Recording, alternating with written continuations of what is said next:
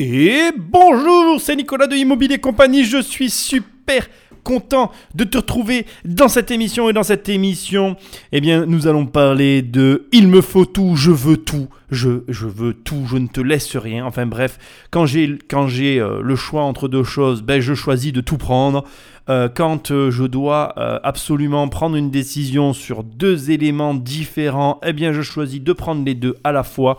Bref, je vais parler de cette génération que tu es, que je suis, que nous sommes, qui ne veulent plus faire de concessions. Je vais te parler d'inspiration, je vais t'inspirer, je vais te motiver, je vais changer ta vision du monde, je vais t'aider à être quelqu'un de plus grand, de plus riche, de meilleur, de plus fort. Bref, comme d'habitude, si tu veux être cette personne, cette meilleure version de toi-même, du mec le plus motivant de la Terre qui existe, ça je parle de moi, dans la troisième personne, non je rigole. Bon bref, comme d'habitude, tu t'abonnes à cette chaîne, mais enfin, tu t'abonnes, non. Tu me laisses des petites étoiles avec un commentaire et, et, tu prends le téléphone d'un de tes copains là avec qui tu bois un café ou ta copine, j'en sais rien qui tu veux, et tu l'abonnes sauvagement à cette émission. Je t'assure, tous ceux qui m'écoutent font ça, c'est tout à fait normal et sain d'esprit, et tu verras, ça va beaucoup t'aider. Si tu fais ça à un de tes amis, mais il va se dire waouh, il m'a fait découvrir Nicolas, et grâce à lui, je lui dois quelque chose, je suis éternellement reconnaissant, et l'univers te le rendra mille fois. Que dis-je? Dix mille fois. Que dis-je? Des millions de fois. Bon, allez, j'arrête, ça fait trop de fois après. bon, et pour finir, si tu veux venir t'asseoir ici à côté de moi et faire une émission avec moi, si tu veux travailler avec moi, tu vas sur le site immobilier-compagnie.com, tu vas dans l'onglet programme, tu prends un programme et c'est inclus. Je sais, il y en a qui m'envoient des mails et qui me disent Oui, Nicolas, tu communiques pas assez là-dessus. Oui, je sais, mais tu as des accès à mes bureaux, tu rentres dans le groupe privé. Enfin bref, tu vas voir, c'est génial. Viens, on va s'éclater. Bon, allez, j'arrête, on attaque. Sur cette émission qui est une émission fort importante, c'est l'émission de Il me faut tout, je veux tout. Euh, bref, une émission qui euh, va te décrypter un peu euh, les ménages, qui va te parler de chiffres, qui va te parler de plein de choses. Alors, pour, pour commencer, je vais parler des Américains. Hein? Oui, la vérité. On va parler des Américains ici. You speak English? Okay, good. We speak English. We're talking about USA High? You see the numbers of American, okay? On va regarder donc les chiffres de nos amis euh, de l'autre côté de la Manche et on va voir ensemble un petit peu comment les Américains ils se comportent. On va avoir des grands chiffres un petit peu généraux et on va après avancer dans ces euh, réflexions, dans ces, j'ai envie de te dire, euh, façons de faire ou de ne pas faire, dans ces façons de bien faire ou de mal faire avec ton argent. Et je vais finir en te donnant un ordre. Oui, tu l'as bien compris, à la fin de cette émission, je vais te donner un ordre. Tu n'es pas obligé de le respecter, mais si tu veux être la meilleure version de toi-même, si tu veux être que dis-je, exceptionnel que quand je te vois, j'entends cette petite voix en fond qui fait Oh C'est Dieu, tu vois Eh bien, tu vas écouter mon ordre et tu vas essayer de le respecter. Je vais prendre les commandes de tes finances et je vais les changer à tout jamais. Tu pourras me remercier ou pas, d'ailleurs, tu feras ce que tu veux, d'ailleurs, ça, ça ne me regardera pas. Hein. En tout cas, si tu le fais, tu essaieras d'être discret. Dans tous les cas, tu vas bien écouter tout ce que je vais te dire maintenant, c'est très important, que dis-je, c'est capital. Alors, on commence. La première chose que j'ai à te dire, c'est que euh, en l'espace de 10 ans, d'accord, les ménages, de manière euh, générale, ont euh, considérablement, pour la grande majorité, augmenté toutes leurs dépenses. Et c'est même pire que ça, parce qu'aujourd'hui, une grande partie des ménages, ok, dépensent plus d'argent qu'ils n'en ont. C'est-à-dire que, je vais te le dire autrement, si tu gagnes 1000, tu dépenses 1100. Si tu, si tu gagnes 2000, tu dépenses pense 1200. Et si tu, tu gagnes, tu dégages, à chaque fois j'ai envie de dire ça, si tu gagnes 5000, tu dépenses 6000, etc. Donc il y a une tendance qui se dégage au fil des années qui euh, pousse, alors pousse, c'est pas le mot parce que personne te pousse, mais enfin si un peu quand même, on va le voir, mais il y a une tendance qui, qui dit que, en gros, euh, les ménages dépensent plus d'argent qu'ils n'en gagnent. Alors je te donne des chiffres. D'accord? En, en 1994, les Américains épargnaient près de 5% de leurs revenus. Ce qui est ridicule, mais on va le voir après. D'accord? Contre 12 ans plus tard, donc tu rajoutes 12 ans à ce chiffre, ils dépensent, enfin, ils n'économisent plus, je ne sais pas comment il faut dire, bref, ils économisent moins 1%. Donc en gros, ce que j'essaye de te dire maladroitement, c'est qu'ils dépensent plus qu'ils ne gagnent. C'est ce que je t'ai dit juste avant.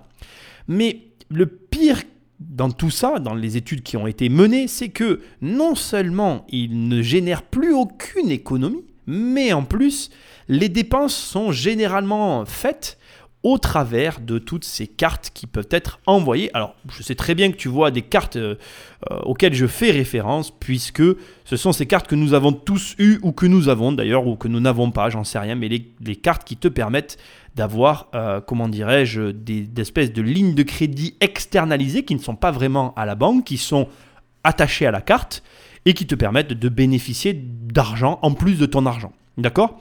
Elles sont souvent offertes par les magasins. Et là encore, je te donne toujours un, chiffre américain, d'accord? Il y a plus de 6 milliards de courriers qui ont été proposés à ces Américains, donc dans l'espace de ces 12 ans, sous forme de cartes de crédit, de dettes externalisées, bref, d'argent disponible à la dépense pure, parce que ces dettes sont liées à des dépenses, c'est-à-dire que c'est pas de l'argent que tu, que tu peux généralement prendre et mettre sur ton compte, non, c'est de l'argent pour acheter. Donc 6 milliards d'enveloppes euh, dédiées qui sont euh, destinées à te faire dépenser de l'argent. C'est vraiment un petit fléau, un petit, euh, un petit enfer sur Terre qui circule au travers de nos boîtes aux lettres et dont les Américains en l'occurrence profitent, jouissent euh, allègrement. J'avais envie de dire d'autres mots, mais on va en arrêter là. Ça suffisait largement. Alors, tout à l'heure, je t'ai donné les chiffres américains, hein, je te les rappelle. Donc, en 12 ans, on est passé de 5% d'économie à 1%, ce qui, fait, qui peut faire sourire. On va comparer maintenant avec d'autres chiffres. Donc, en l'occurrence, en Europe, hein, j'ai pas pris la France, j'ai pris l'Europe.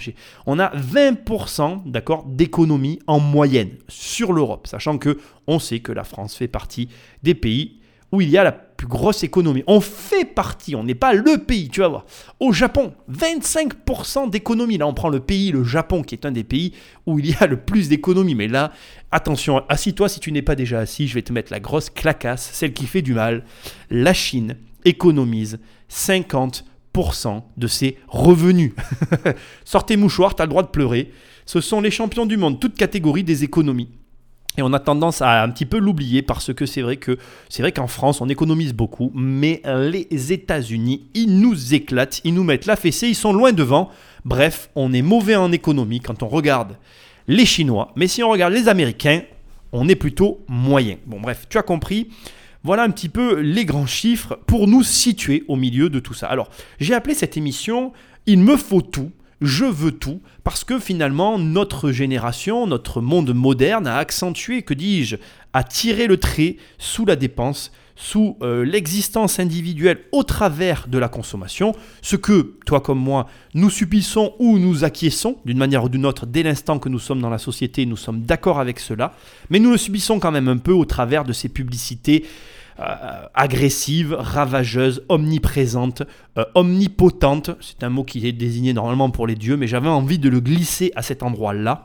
Bref, les publicités sont partout, à tel point que certaines personnes pensent parlent d'agression publicitaire et envisagent de réduire euh, nos regards, enfin nos, notre notre environnement publicitaire, de le réduire de sorte que nous soyons moins agressés par celui-ci. Alors, il faut préciser aussi qu'il y a un chiffre qui circule que je ne connais pas, que je n'ai pas recherché pour cette émission, où il est dit que nous voyons en moyenne X fois une publicité dans la journée, enfin X publicités par jour, et que nous sommes sollicités de manière euh, très euh, soutenue, très agressive pour nous aider à dépenser, dépenser toujours plus, dépenser toujours mieux, dépenser parce qu'on veut nous dire qu'on en a besoin, alors que nous n'en avons pas forcément besoin. Alors, moi je te pose une question maintenant au travers de tous ces chiffres, une question qui, j'ai envie de te dire, est légitime dans cette émission, mais comment faire pour ne plus dépenser?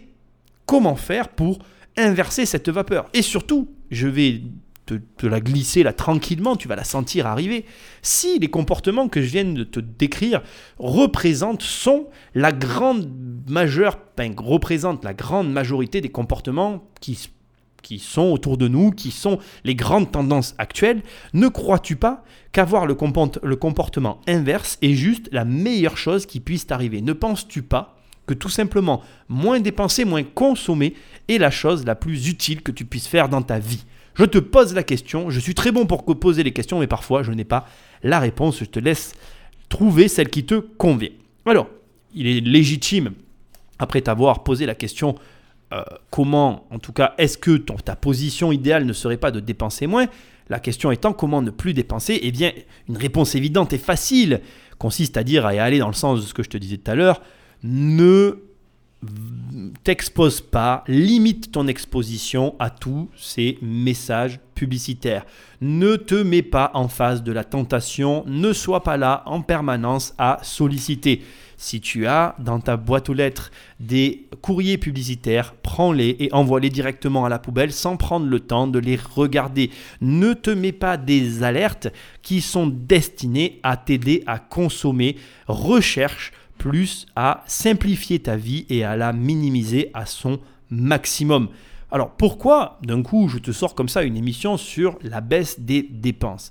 Parce que je pense très sincèrement que dans l'ensemble des choses que nous consommons, il y a énormément de choses qui ne nous sont pas utiles. D'autant que nous sommes une société qui aimons euh, collectionner, qui aimons euh, entasser des fois des appareils, des objets qui ne nous sont plus d'aucune utilité et qui n'ont même des fois, pour le coup, jamais été utilisés. Combien il y a de personnes, et toi peut-être, qui a dans ces placards, dans ces tiroirs quelque chose d'acheté et de jamais ouvert? Je suis sûr que si on faisait l'expérience, ça nous est arrivé à tous. Et moi le premier, il m'arrive d'avoir des choses qui sont encore dans l'emballage. Et voilà, bon, je pas pas beaucoup, mais j'en ai quand même quelques-uns et je suis sûr que toi aussi.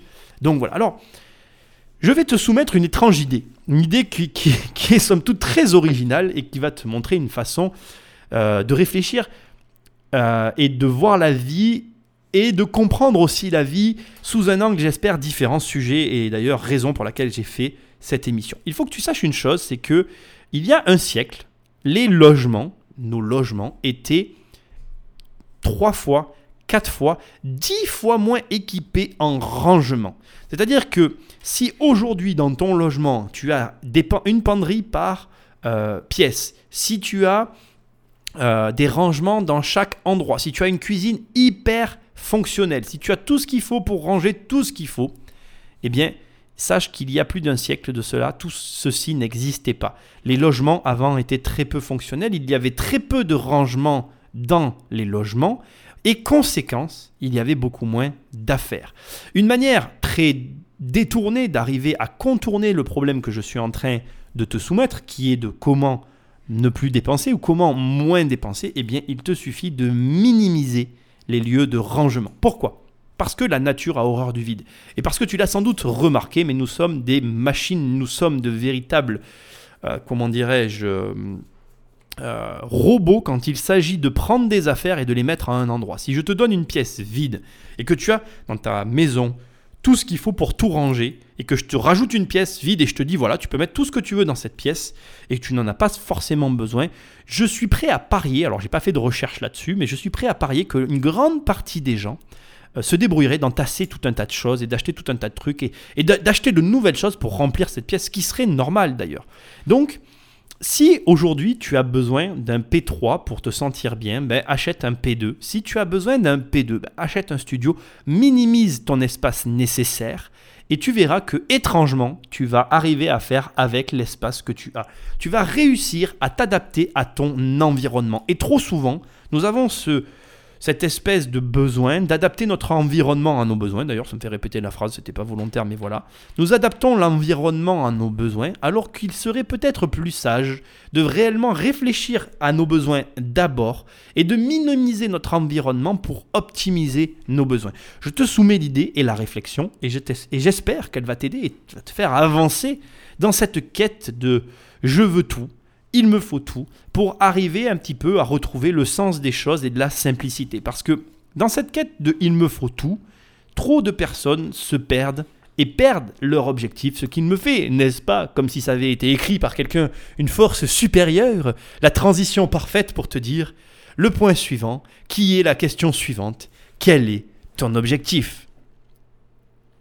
Tu as remarqué comment je laisse un blanc parfait à cet instant pour laisser vaquer ton esprit à la réponse? Oh mon Dieu, cette émission est magique. non, la vérité, c'est que quel est ton objectif? Je te pose sincèrement la question. Je le prends au second degré parce que je crois que même au second degré, tu ne prends pas assez cette question au sérieux. Tu n'imagines pas à quel point tu dois te demander quel est ton objectif. Alors, Bien évidemment, je ne m'adresse pas à toutes ces personnes comme moi qui ont leur métier comme une passion, qui ne voient pas le temps passer, qui s'éclatent à le faire. Si c'est ça et que tes journées ne sont plus un problème et que tous tes problèmes ne viennent pas de ton travail mais d'autres choses, bon ben, oublie ma question, euh, éteins mon émission radio, euh, bisous, salut, à plus tard. Mais le problème, c'est que beaucoup de personnes, et je le sais, et peut-être tu en fais partie, tu as une vie qui, pour une partie, une moitié de partie, ne correspond pas à ce que tu veux. Tu as une vie qui fait que euh, ben, le week-end, ce sont les meilleurs moments de ta semaine. Et la semaine, tu n'as qu'une envie, c'est d'être en week-end. Parce que finalement, la semaine, tu tapes des merdes et ça te gonfle. Mais la vérité, c'est que normalement, tu devrais faire ce à quoi tu aspires. Et si tu as un objectif, et que pour l'instant, au moment où tu m'écoutes, tu n'es pas, comme moi, encore dans la phase de faire des choses qui te plaisent, tout ce que tu fais doit tendre à cet objectif. Et si ce n'est pas le cas, eh bien, ce que tu fais là, laisse-moi te le dire, mon coco, mais c'est de la merde, c'est pourri. Et oui, je te parle mal, et oui, c'est pas cool ce que je te dis, mais c'est vrai. Tu dois agir pour ton objectif et pas pour autre chose. Et trop souvent, trop de personnes ne se posent pas la bonne question, ou en tout cas, ne voient pas la question, c'est un petit peu comme ce que je t'ai dit tout à l'heure avec le rangement, ne voient pas tout ça de la bonne manière. Et laisse-moi t'expliquer rapidement, tu vas comprendre. Si par exemple ton objectif c'est, je sais pas, tu rêves de faire du dessin et de vivre du dessin qu'est-ce que tu fais tous les jours pour arriver à pouvoir mettre en place les éléments qui vont te permettre de vivre de cette passion? Je te repose la question autrement. Tu as un travail qui ne te plaît pas, qui est pourri, qui t'emmerde. Tu veux quitter ton patron parce qu'il te gonfle. Je l'entends et il n'y a pas de problème. Mais qu'est-ce que tu fais au quotidien pour que cela arrive? Où tu mets ton argent? Et on vient dans le fond lancinant de mon émission où tu apprends que, eh bien, nous n'épargnons que 30% de nos revenus alors que les Chinois arrivent à en épargner 50%. À ton avis, pose-toi cette question mon ami, pose-toi cette question. Le Chinois qui épargne 50% de son revenu, est-ce qu'il va vivre du dessin plus vite que toi? La réponse est oui. Il va 20% plus vite que toi s'il faut être précis. Et ça, c'est fort intéressant. Alors, c'est un petit peu le moment dans quel est ton objectif que je te parle de ce mouvement américain qui consiste à... Enfin, américain. mon avis, c'est un mouvement chinois, hein, mais les Américains se, le sont réappropriés et en ont fait sorti un terme par rapport à ça. Et bon, bref, on va pas parler de tout ça, tu as compris. Cette idée de ce mouvement, c'est de dire Ok, moi je suis pas né pour travailler. Je vais aller chercher un très gros salaire. Donc les mecs euh, bossent pendant euh, leurs années d'études. Ils obtiennent un diplôme valorisant avec un emploi à la clé. Généralement des emplois à forte responsabilité, des emplois avec une forte rémunération. Ils travaillent. Ils choisissent une forme de vie et un quotidien très extrême dans lequel ils vont vivre dans leur voiture, prendre un tout petit logement, avoir un quotidien qui n'a aucune corrélation avec le poste qu'ils occupent.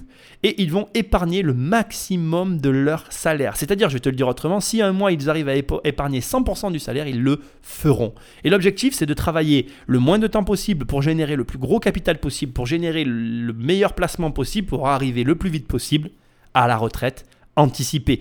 Et mais, encore une fois, je le présente comme ça parce que je sais qu'en France, quand je vais employer le mot retraite anticipée, ça va te faire rêver. Je veux insister sur un point. Les Américains, très souvent, ne visent pas la retraite anticipée. En réalité, ils visent soit la carrière prédestinée, qui n'est pas une carrière rémunératrice, soit la création ou le poste dont il rêve. Et du coup, c'est très intéressant parce que tout ça est lié qu'à une seule et unique chose, quel est ton objectif? Je ne peux pas répondre à cette question. Je peux que te montrer la porte, te montrer un petit peu des manières de faire, mais je ne peux pas aller au-delà. C'est toi qui dois répondre et tu es seul face à toi-même par rapport à tout ça. Moi, tout ce que je peux te montrer, c'est tout ce que je viens de te dire jusque-là. Et maintenant, continuer la réflexion avec toi pour arriver peu à peu à la conclusion. Je vais te poser une question maintenant. C'est l'étape d'après. C'est l'étape normale de ce processus et peut-être que si tu me découvres, tu te poses des questions, mais c'est une étape normale. Je vais te demander cette question qui est combien tu gagnes. Je te rassure, je vais faire une émission là-dessus, sur combien tu gagnes. Une émission qui sera documentée, recherchée, il y a plein de choses à savoir. Et je vais te poser cette question, combien tu gagnes Là, spontanément, ton cerveau a activer en fait une réponse qui est légitime, tu me réponds en salaire. Tu vas me dire par exemple, tu entends cette, question, combien tu gagnes et ton salaire c'est 1200 euros. Ou tu encore entends combien tu gagnes et ton salaire c'est 1800 ou 2000 ou 3000 ou 4000, 8000, 10 000. Bref, je te pose cette question, ton cerveau me répond la rémunération. C'est-à-dire, ton cerveau répond simplement ce que tu as sur ta feuille de paye. Sauf que, en réalité, à la question combien tu gagnes, il y a énormément de petits détails, de petites lignes qui vont venir répondre à cette question. Et la vraie réponse à cette question n'est pas le salaire, n'est pas la somme que tu encaisses, ce n'est pas non plus, euh, comment dirais-je, l'argent qui te reste après les impôts.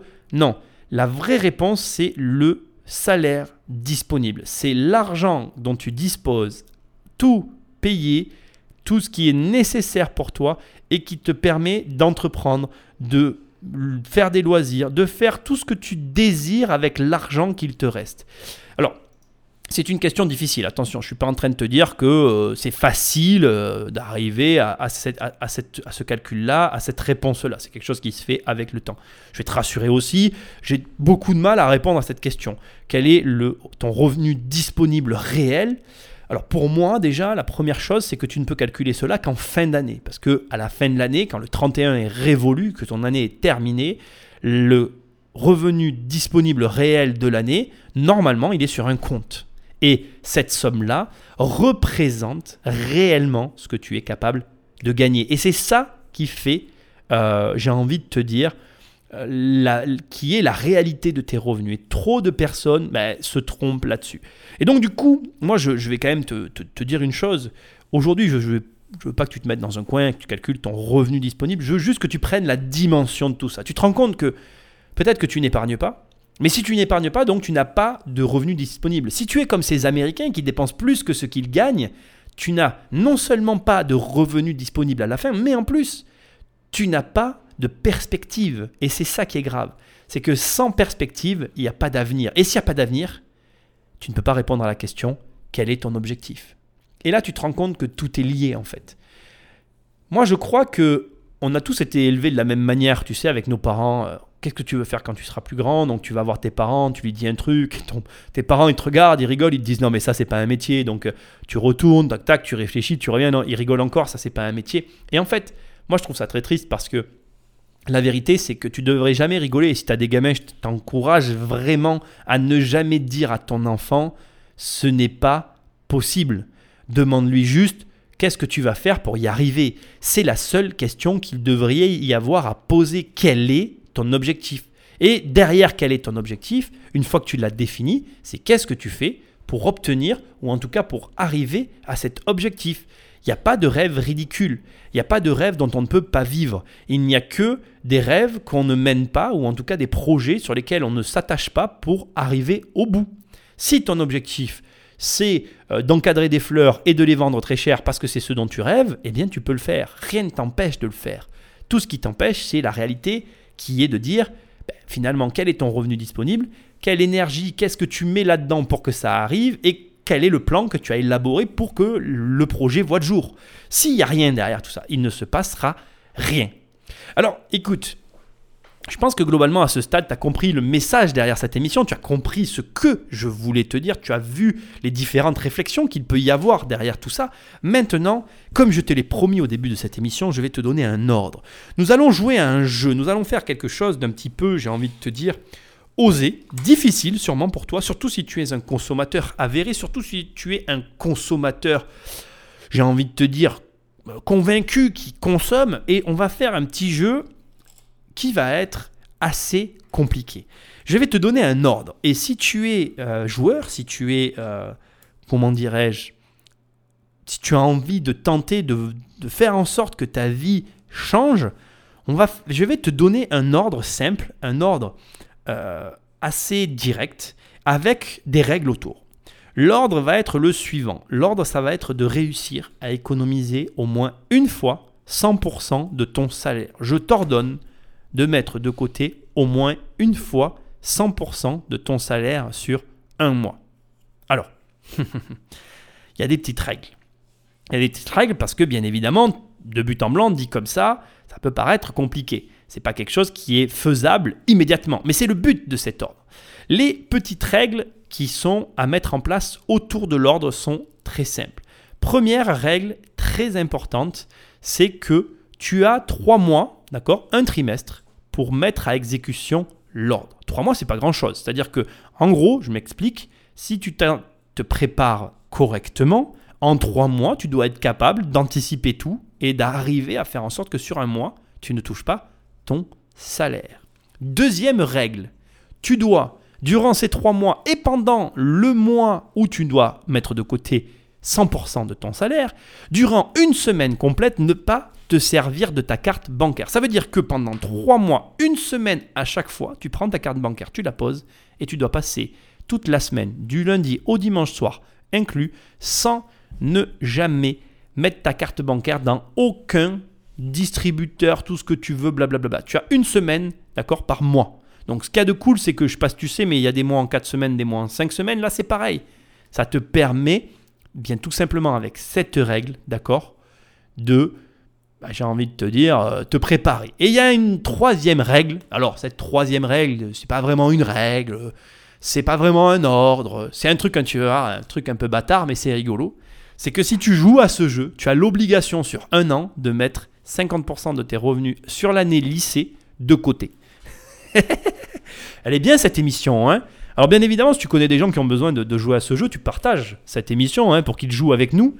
Tu peux aller, eh bien, euh, soit sur mon Instagram, soit euh, sur Facebook pour me donner les résultats. Et si tu as réussi à jouer à ce jeu, c'est un jeu, moi je trouve, somme toute amusant. Tu vas tout de suite te poser une question légitime, une question que je comprendrai et je vais tout de suite y répondre parce que j'ai pas envie de tourner autour du pot. Tu vas dire ouais mais Nicolas tu me fais rire avec ton jeu mais toi tu l'as jamais fait. Alors je ne l'ai jamais refait mais je l'ai déjà fait. Quand j'étais étudiant et que je travaillais dans le magasin de chaussures, figure-toi que j'ai joué à ce jeu et que j'ai réussi. Ce n'est pas un jeu facile, ce n'est pas un jeu qui est pour tout le monde, mais un je l'ai fait et deux j'ai réussi. Et ça, c'est de loin la chose la plus importante. Si je devais malgré tout pas te rajouter une règle, mais te donner un conseil qui est très important dans ce jeu-là. C'est de bien évidemment penser, et c'est très très important, pense à te faire plaisir. Quand tu joues à un jeu comme celui-là, qui est un jeu assez extrême, qui est un jeu au début très difficile, il ne faut pas se mentir, je vais quand même te, te faire un retour d'expérience. Euh, j'ai pas fait la, je me suis pas lancé tout de suite dans le game. C'est-à-dire que j'ai d'abord testé, réussir à faire une semaine euh, sans mettre ma carte bleue nulle part parce que c'est chaud. Franchement, c'est chaud. Dernier truc que je veux quand même te préciser, il est évident que euh, cette histoire de une semaine de, où tu mets pas ta carte bleue, c'est valable pendant les trois mois et le mois où tu dois pas dépenser. Donc c'est vraiment, tu vois, un, jeu qui se déroule sur 4 mois. Et la dernière règle, la troisième, elle, elle se déroule sur l'année, mais tu verras que structurellement, de la manière dont est fait le jeu, en réalité, l'arnaque, tu la verras peut-être. Je t'en dis pas plus, mais tu comprendras si tu fais ce que je t'ai dit. Voilà, donc écoute, euh, je, te, je t'invite à prendre des notes si tu as été touché par cette émission. Elle était très amusante pour moi à faire.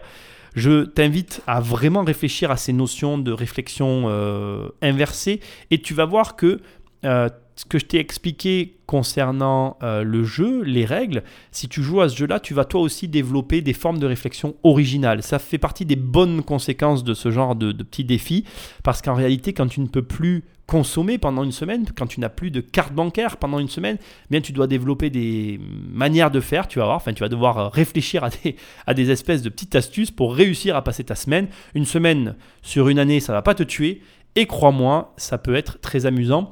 Je te rappelle, juste si tu te poses la question, il n'y a pas de contre-ordre en dehors des ordres que je t'ai donnés là. C'est-à-dire que si pendant ta semaine, tu arrives à te faire inviter au resto par quelqu'un d'autre, ça c'est ok quoi. J'ai envie de dire, c'est de bonne guerre, ça fait partie du jeu. Bah, tu peux arriver à bouffer comme ça aussi, hein. Mais bon, ça, je te laisse le voir. Pense, comme d'habitude, à noter cette émission, à me laisser un commentaire, à prendre le téléphone d'un de tes amis et à l'abonner sauvagement à mon émission parce que vraiment, vraiment, ben, ça m'aide beaucoup, tu peux pas savoir. Et puis, dis-toi que tous ceux qui écoutent cette émission font ça. Hein. Je te jure, c'est vrai. Hein. Moi, je le fais tout le temps. Hein. Et euh, pour finir, tu vas sur immobilier-compagnie.com et euh, tu prends un de mes programmes et tu viens ici. On parle tous les deux, on fait une émission ensemble, on discute de tes projets. Bref, on se rencontre et on avance sur tes projets. Sur ce, pense à épargner, change un petit peu tes manières de faire, vire tes placards, réduis les espaces pour entreposer tes merdes. Avoir de l'épargne, c'est avoir du revenu disponible. Avoir du revenu disponible, c'est avancer pour tes projets. Moi, je ne veux qu'une chose, c'est que tu réussisses dans tout ce que tu entreprends. Je te dis à très bientôt. Salut